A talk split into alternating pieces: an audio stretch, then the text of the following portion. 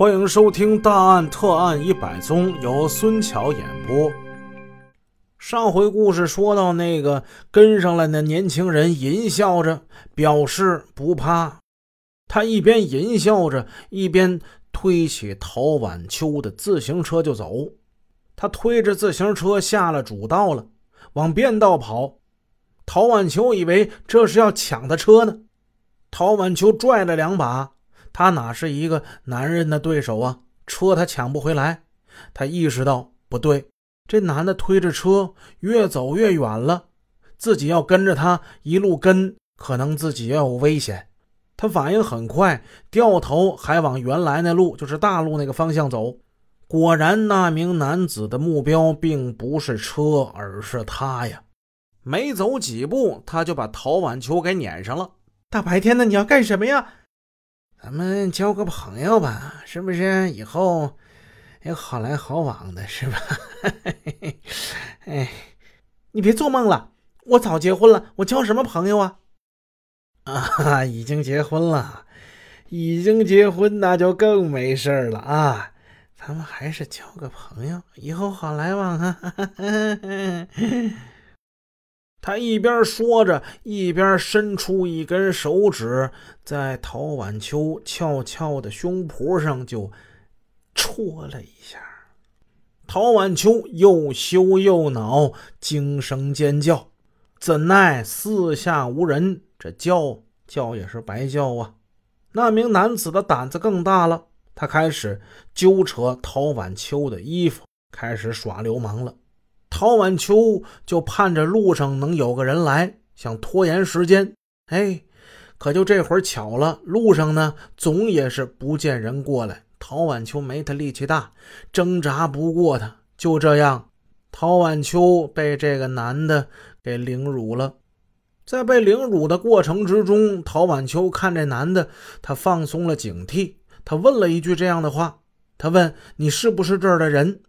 就听那男的是这么说的：“我呀，我叫武印，我是刘河大水泥厂的。”听他说也不知道是真是假，陶晚秋就没有再问。公安局的同志们听完受害者的陈述之后，继续勘察沙坑内中心现场，并向外围追踪，看看有没有新的发现。足迹被发现了，但不是很清楚。从乡村公路旁拖拽到沙坑的痕迹虽很明显，但是很模糊、不完整。因受到沙土地的影响，土发散、粘性差，所以足迹全都不完整，鞋的花纹都无法辨认清楚。而来路上接近公路时，在一片沙地上却也有两人的足迹。所不同的是，这不是他们两人推车行走的成趟的足迹，却是一大片二十多平方米的很大却很杂乱的足迹痕迹。说是杂乱，可是细看之下，好似还有规律。有的走的是半圆形的足迹，尤其是男的，也就是那个犯罪嫌疑人，还似步伐整齐。前后左右进退移动都有规律，而且好像有章可循。再细看，好像是在戏台上的舞步，很像是跳舞的步伐。啊！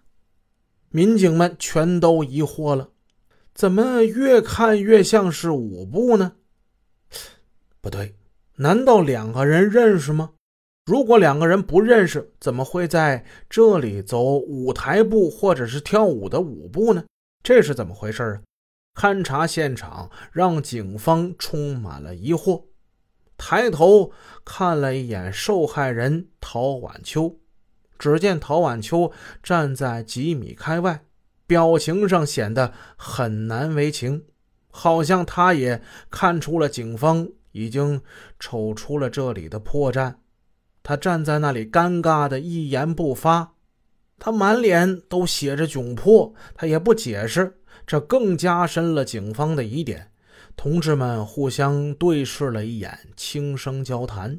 副队长张志军还有技术科的李小坡，他们俩是都会跳舞的。二人确定这不是戏台上的台步，就是跳舞时的舞步。从舞步的前进后退、左右漂移、散步的这大慢圆来看，好像是混合着跳华尔兹的慢三步、慢四步，后来又转快三步、平四步。有的是单个犯罪嫌疑人整齐规则的舞步，如大慢圆。显然，他是在做示范动作。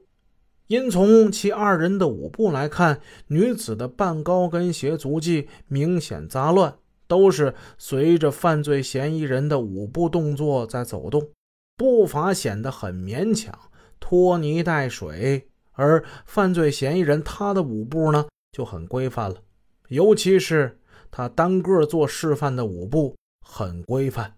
看来这个犯罪嫌疑人，他乃是一个舞场的老手，舞厅中的常客。这一切为了什么？看来只有问这陶晚秋了。于是几个队长走上前去，他们来到陶晚秋跟前。陶晚秋同志啊，这么一大片你们二人的脚印是怎么回事啊？对方在强奸你之前。在这里跟你做过什么？希望你能够如实的讲，好不好？话音未完，陶委屈的哭了。